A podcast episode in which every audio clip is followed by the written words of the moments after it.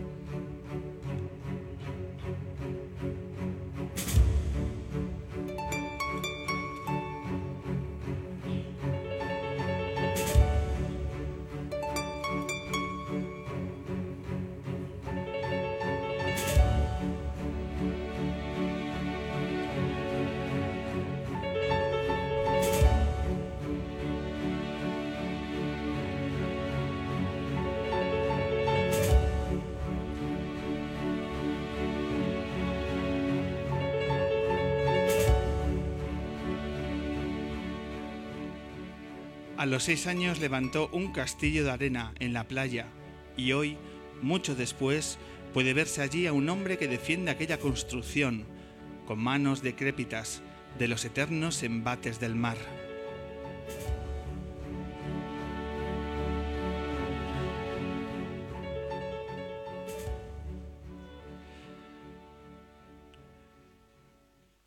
Bienvenidas Bienvenidos a edición 320 del hombre que se enamoró de la luna, en directo desde el majestuoso estudio de radio que es el Café La Palma de Madrid, aquí en la sintonía de M21 Radio, en el 88.6 de la FM y en m21radio.es para todos los lugares del mundo donde haya gente que quiera acercarse al mundo de la cultura, de la música y de la luna.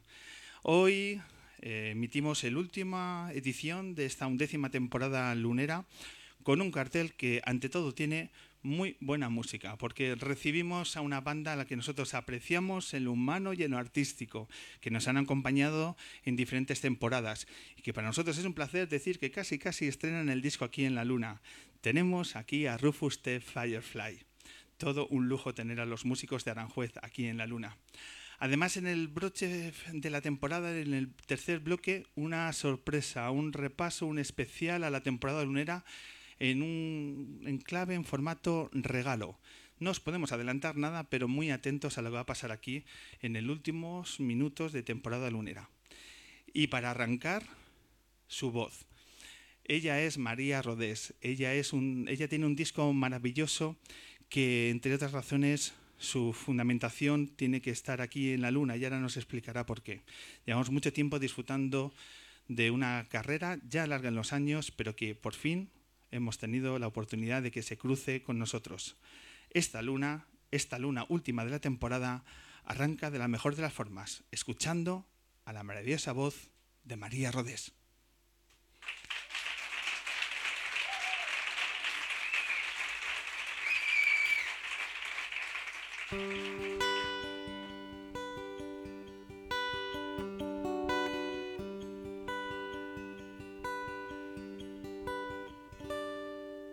Salgo a pasear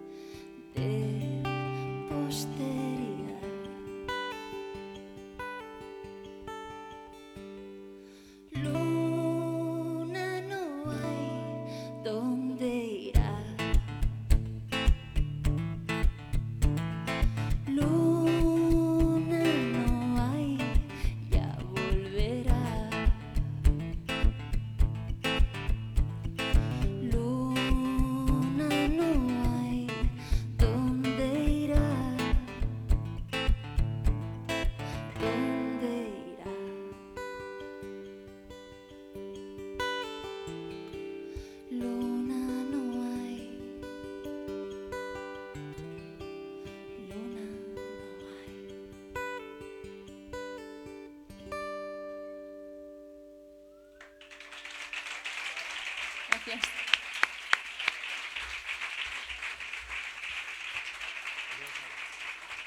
Borja Montenegro a la guitarra me acompaña hoy y siento empezar con una canción que se llama Luna no hay. Eso a partir de un par de horas es, es lo que hay. Nos vamos de vacaciones. es la intrahistoria. Exacto, yo estoy adelantándome ya. No es una maravillosa canción, es casi la sintonía de la edición de, de hoy. Bueno, pues lo dicho, María Rodés está en la luna, por favor, fuerte aplauso para ella. Gracias.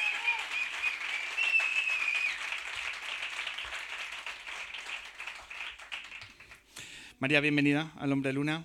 Muchas gracias. Al fin lo hemos conseguido, María Rodés aquí, así que en un programa especial y en un programa que eh, encajan demasiadas cosas, porque bien decías que estabas hablando de la luna, pero claro, es que cuando tenemos en la mano, cuando empezamos a profundizar en tu nuevo disco, en Eclíptica, vemos que el tema de la luna y más allá eh, es el centro de, de la fundamentación y el origen. ¿Cómo se te ocurre, de dónde nace estas canciones, tu nuevo trabajo?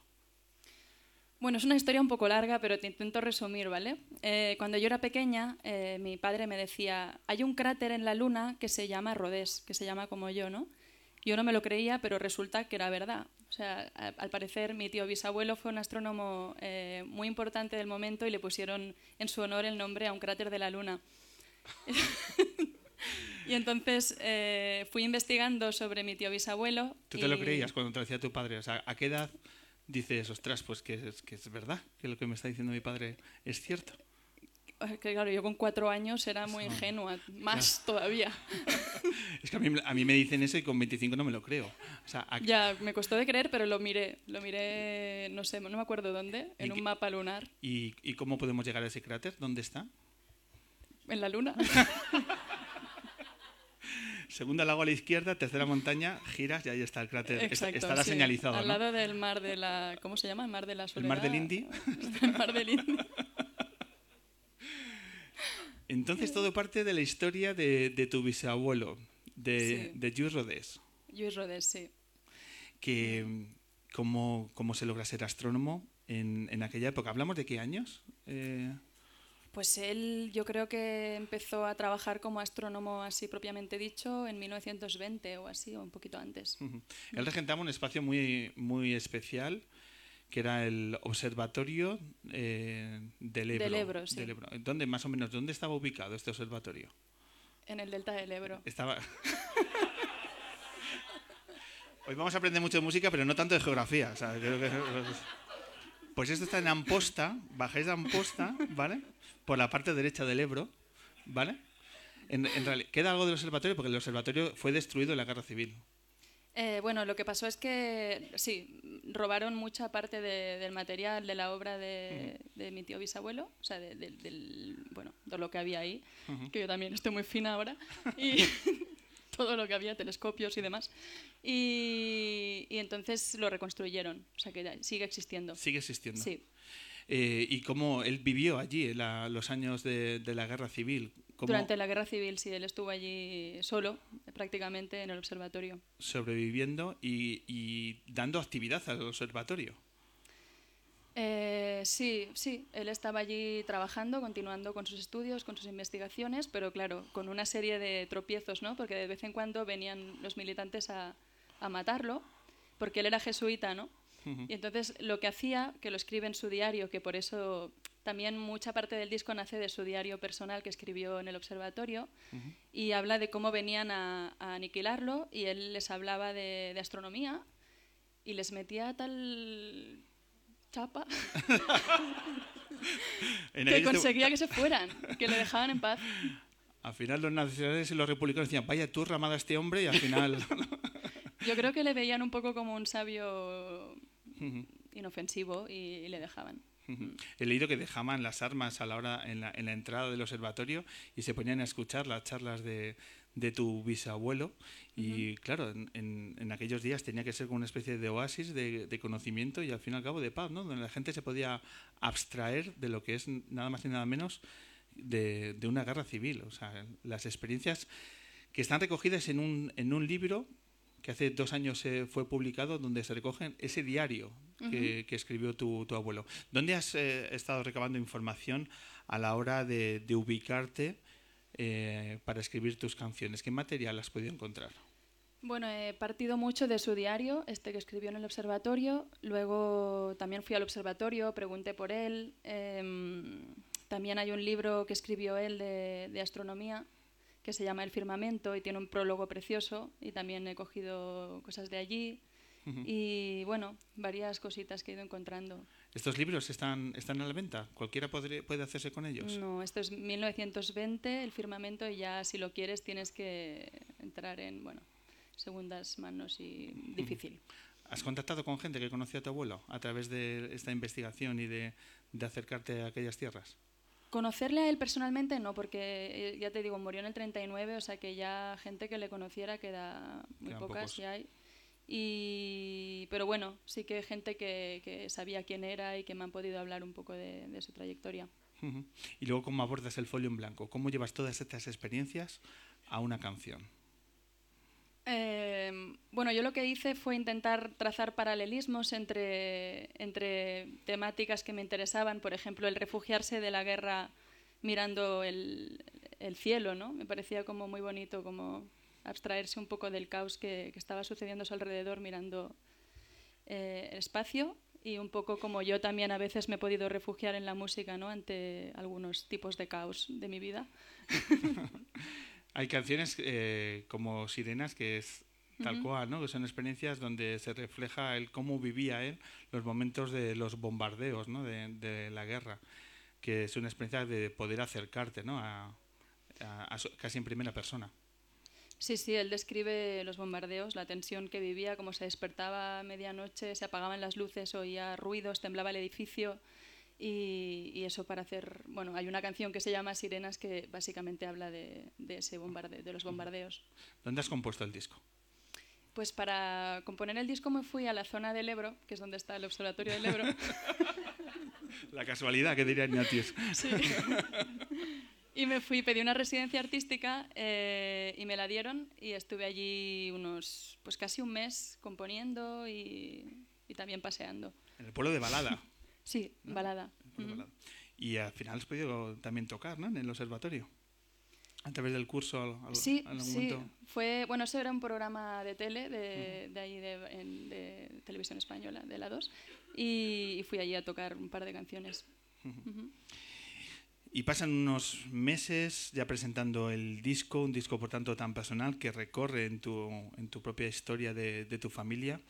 ¿Y cuáles son las sensaciones que estás eh, teniendo eh, acerca de la repercusión que un proyecto tan personal, siempre todos, por supuesto todos los discos son personales, pero esto tiene un acento mucho más emotivo. Yo no recuerdo discos que estén motivados por historias tan particulares y tan maravillosas y que miren atrás en la historia eh, personal de las familias de los músicos. Entonces, yo creo que es muy noticiable el posicionamiento del disco.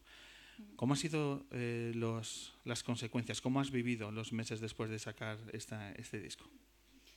A ver, en realidad salió el disco, aunque han habido singles que han salido antes, sí. el disco salió el 18 de mayo, con lo cual todavía hace poquito. Y bueno, de momento es difícil de decir desde, desde uno mismo, ¿no? Yo creo que más o menos está yendo bien y que las valoraciones son positivas, las críticas. Pero como también siempre pienso que las críticas malas nadie las hace, solo me quedo con lo bueno. ¿Tú crees que nadie las hace las malas? No sé, cuesta más, ¿no? Hacer una mm. crítica negativa es más difícil. Mm. Alguna vez lo he pensado, que la crítica musical siempre recoge lo positivo, ¿no? Y lo negativo muchas veces... Bueno, si no dicen no nada, te lo claro. puedes tomar como negativo seguramente. Eso es, mm. ¿no? Que quizá el silencio es la denotación negativa de un, de un proyecto, ¿no? Pero si da que hablar, ¿no? Si el, el boca a boca y los medios empiezan a hacerse eco... Eh, también estamos ante un sonido diferente, ¿no? Para todos los que te seguimos en, a lo largo de estos años y de tus discos, quizás hay una luminosidad nueva, ¿no? En el, en el sonido de este disco y un, y un empaque y un sonido quizá más profesional. Es, ¿Estaría bien denominarlo así a la hora de, del resultado del disco? Hombre, es más profesional porque lo, lo, he, lo, he, grabado en estudios profesionales, cosa que es nuevo. Siempre grababa pues en home studios, en bastante así uh -huh. como podía. Y, y, después es verdad que este disco tiene estribillos, que es algo, en cierta forma, luminoso, ¿no? Porque se puede repetir algo. En mis discos anteriores nunca había estribillos y, y entonces no, no, lo ponía fácil. También te has dejado acompañar de forma sobresaliente. Uh -huh. eh, ¿Quién son las voces eh, está The New Rayamon Ujú. en, en alguno de los temas. Cuéntanos, ¿quién, quién ha estado acompañándote en el proceso? Eh, bueno, primero están los productores, que son Juan Rodríguez Berbín y, y que, y, también yo, ¿no? Hemos hecho un trío de coproducción. Eh, y luego, como invitados así cantantes, está Denio Raymond, como dices, Ramón Rodríguez, y Jimena Sariñana, que es una cantante latinoamericana que es muy guay. Háblanos de ella, porque yo creo que muchos oyentes la, quizá la, la estén descubriendo en este momento. ¿Quién quién es Jimena? Oh, Jimena, aquí no es muy conocida, pero allí es súper famosa, o sea, es casi nivel Julieta Venegas. Julieta Venegas, ¿no? Sí. He visto sus redes sociales estos días y le siguen millones de Sí, sí, personas. es, es muy conocida, pero aquí no sé, todavía no ha llegado el, la ola o no lo sé. ¿Cómo, y- cómo llegaste a ella?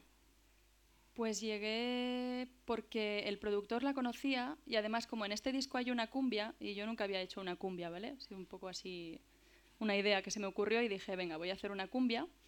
Eh, y en la cumbia, eh, o sea, el año pasado yo estuve obsesionada con un disco de Jimena Sariñana donde hay una canción que se llama Mis sentimientos y es una cumbia preciosa y entonces decidí invitar a mi musa a, a mi propia cumbia.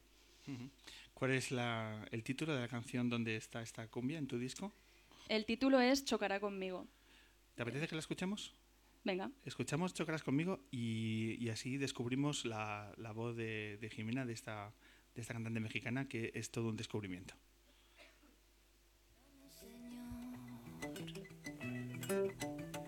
un poquito de paz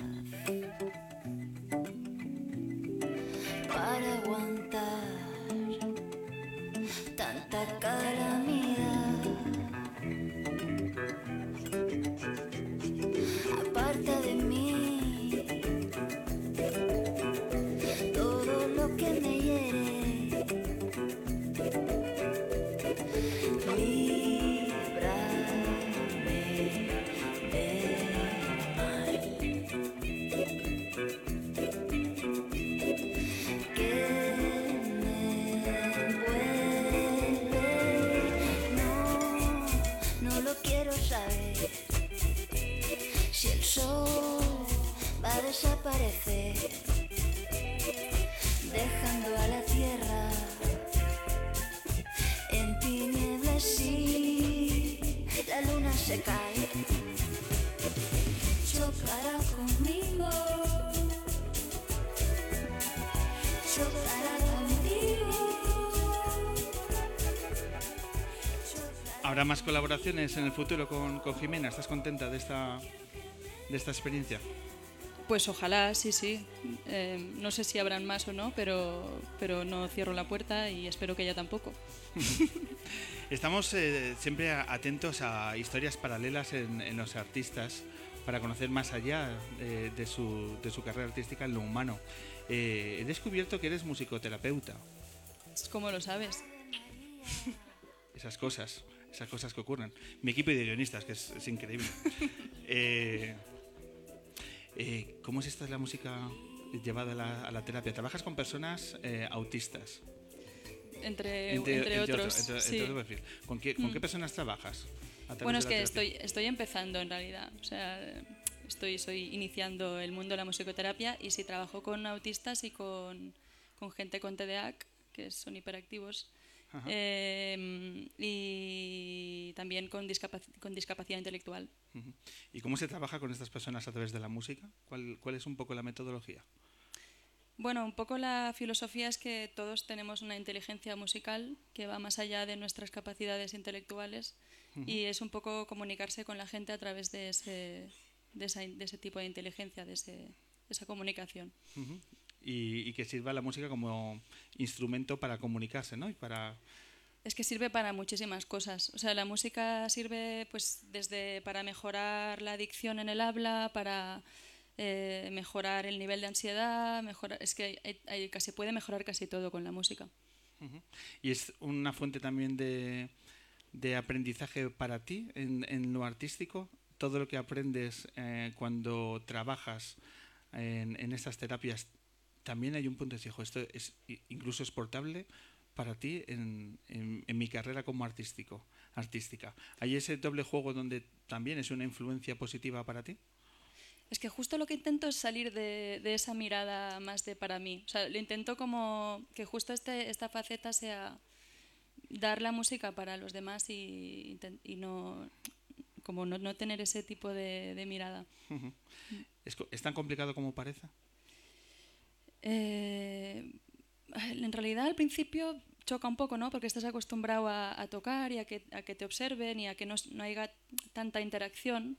Y, y esto es totalmente distinto, ¿no? Es todo, la- todo está en la interacción y todo está en el otro, ¿no? En realidad lo que tú hagas tiene que estar siempre en función del otro. Y poco a poco, pues, pues sí, me voy a ir adaptando y me gusta muchísimo. Mm. Y se acaban procurando esas interacciones. ¿Tardan mucho en, en- en- en ser un instrumento de interacción eh, con, con estas personas? ¿O una, es una cuestión de paciencia y de trabajar a medio y largo plazo? Pues es que depende, porque por ejemplo la muchas personas con discapacidad como con síndrome de Down o así tienen un sentido del ritmo que a veces es mejor que, que el de mucha gente. Que, Sí, sí. o sea, quiero decir que hay de todo, ¿no? Hay- mm. Bueno, pues sirva, otra, otra fuente de, de conocimiento a través de, la, de la música. Si echamos la mirada un poco al, al pasado, te decía anteriormente que nosotros cuando estamos en nuestras primeras temporadas, y este era un programa bastante diferente a lo que hacemos ahora, eh, poníamos mucho los temas de tu primer disco de, de, Oniric. de Oniric. ¿Cómo recuerdas, eh, se te despierta una sonrisa cuando te lo cito, ¿cómo recuerdas aquella época de, de tu primer disco y de, y de aquel, aquel álbum? Em, bueno, las primeras veces siempre se recuerdan, ¿no? Como- a ver, pues fue muy emocionante subir a los primeros escenarios, cantar canciones propias, eh, fue pues muy guay. ¿Escuchas, resumen. ¿Escuchas esas canciones y aguantas la escucha o dices, mira, prefiero hacer otra cosa? Es que yo no entiendo, o sea, hay una canción en, en la que grabé un estornudo y ahora, ahora lo escucho y pienso, pero estaba muy loca yo con, con 19 años, porque que grabo un estornudo. Pero, pero bueno, en ese momento me pareció bien. O sea, que lo hiciste de forma premeditada, meter el estornudo. Sí, es que, bueno, yo grababa todo en casa y entonces estaba a punto de estornudar y, y necesitaba un impulso la canción. Y dijiste, ¿por qué no? Y lo grabé. Y dije, venga, play, y, y rec. Y, y lo grabé y me gustó. Y nadie me dijo nada, me dejaron grabar un disco. A lo Sí, mejor, a lo no mejor habían todo hubiera, hubiera sido diferente sin ese estornudo. Nunca, nunca se sabrá. Sí, igual hubiera... Bueno, da igual, sí. Hubiese sido diferente, sí. Hablamos de Oniric y si damos el salto al presente, me gustaría que me dijeras qué tal la experiencia de trabajar con Nacho Vegas. Porque el primer single del nuevo disco de Nacho eh, cuenta con, con tu colaboración en esa, para mí, maravillosa canción que es Ser Árbol. Y me gustaría que nos eh, eh, que compartieras con nosotros cómo ha sido la experiencia de trabajar con, con Nacho Vegas. Pues mm, muy fácil, la verdad. O sea, bueno, no tan fácil, porque tiene letras con que tiene muchas palabras. o sea, os parezco. O sea, a ver, o sea, me refiero que, que ir. A ver, te- a ver cómo que- escribe Nacho. Dime cómo escribe, cómo escribe Nacho. O sea, letras con muchas palabras, no, eso ha sonado muy extraño, pero. que seguir, claro, yo estaba haciendo la segunda voz y seguirle exactamente igual, pues no siempre era. No era sencillo. Tuve que, que- que mirar.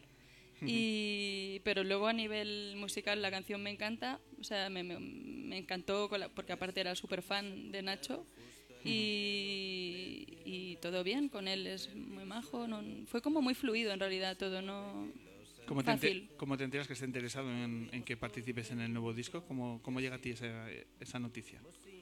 Pues a través de Emerge, que es la agencia que trabaja con. Los, ambos trabajamos en- con ellos y, y- y se lo dijo a ellos y ellos me lo dijeron a mí.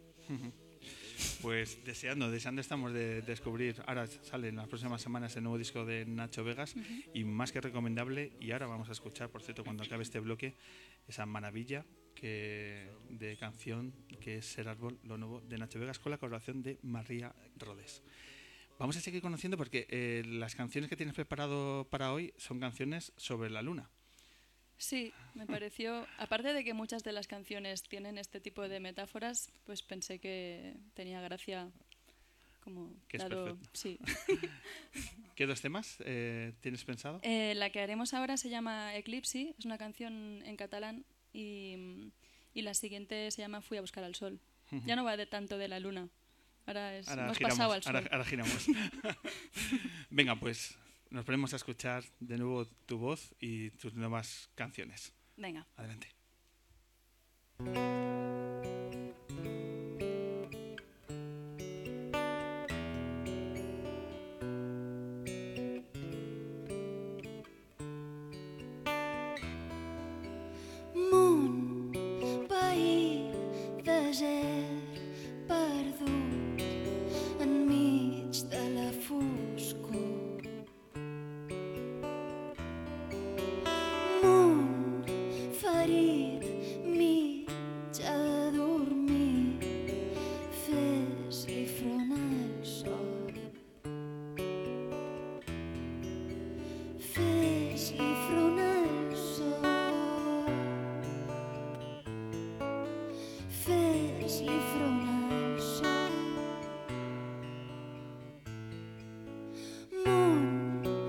creer.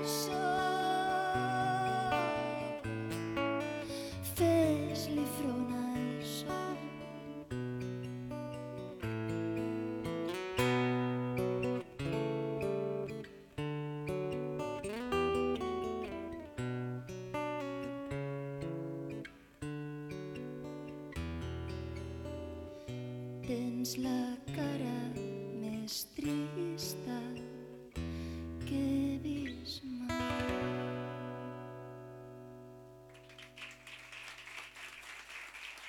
Gràcies.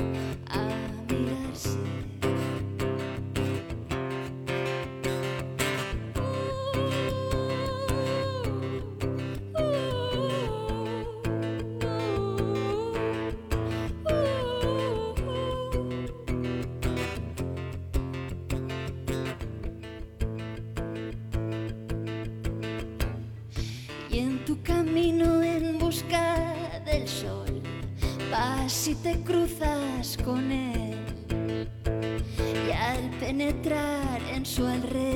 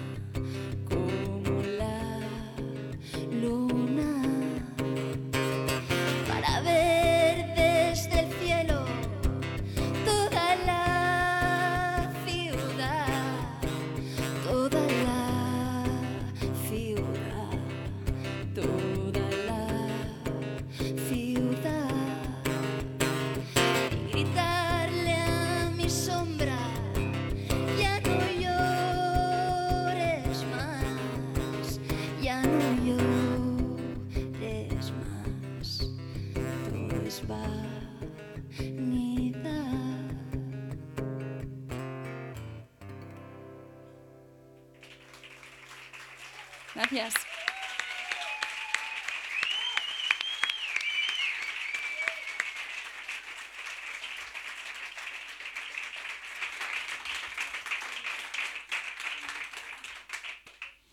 Qué maravilla, María. Eh, nosotros en apenas hora y media nos vamos de vacaciones. Eh, ¿Tu verano cómo se plantea? ¿Muchos conciertos, festivales? ¿Cómo está tu agenda? Pues la verdad es que como el disco ha salido un poco tarde, el tema festivales se ha quedado un poco en el aire, pero vamos a arrancar a partir de septiembre. A partir de septiembre. Más gira de, de otoño, quizá de espacios reducidos, Sí. teatros, ¿no? Aunque bueno, tenemos a un concierto en, en las noches del Botánico, el 10 de julio, abriendo a David Byrne, que nunca sé decir su nombre, me siento muy tonta diciendo Byrne, Byrne. Él no sabe decir María Rodés, así que tampoco... Es verdad, él diría María Rodés. Y estaremos ahí en el Jardín Botánico, en las noches del Botánico. ha dicho el día 10 de julio. Sí, Madre mía, pues esa agenda, ese día hay que, hay que dejarla bien marcada porque en las noches de Botánico María Rodés suena más que apetecible. María, lo dicho, ha sido un verdadero placer tener aquí tu voz y tus canciones, así que muchísimas gracias. gracias a ti. Estaremos atentos a todas tus canciones sobre la luna y las que vengan. Un verdadero placer. Muchísimas gracias. Gracias. María Rodés. Y Borja Montenegro.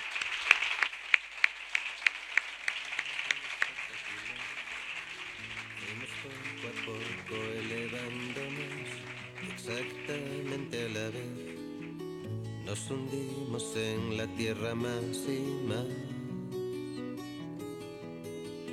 Y así llegó el instante en que ya éramos pequeños gigantes. Y nuestras copas apuntaban justo al cielo, crecieron raíces bajo un fértil suelo, nos quisimos en lo bello y lo salvaje, nos recorrimos por dentro y así fuimos inventando nuevas formas de respirar. Así fuimos inventando una nueva manera de imaginar que para ver el cielo hay que hundirse en la tierra y no hay más suelo que el que ahora nos aferra al fin. Somos algo. Aquí en lo alto podemos ver desde un riachuelo hasta el Tajo hacemos lo que hay que hacer. Procuramos sombra a los de abajo y no. Jamás nos ausentamos, sabemos bien lo que es el amparo. Crecieron ramas como bellos descendientes, cuando sopla el viento ululan imponentes, mentiremos solo en ese mundo raro, el que una hermosa canción nos habló, para ir inventando nuevas formas de existir, así, para ir inventando una nueva manera de resistir, pues nuestro bosque es un ejército implacable, nada es invisible, nada intocable al fin. Somos algo. Mi amigo Santi me habló de una mujer que se ha ganado el cielo y ya tan solo quiere morir como la sombra de un árbol seco. Al sol y para la tierra y así volver a la naturaleza.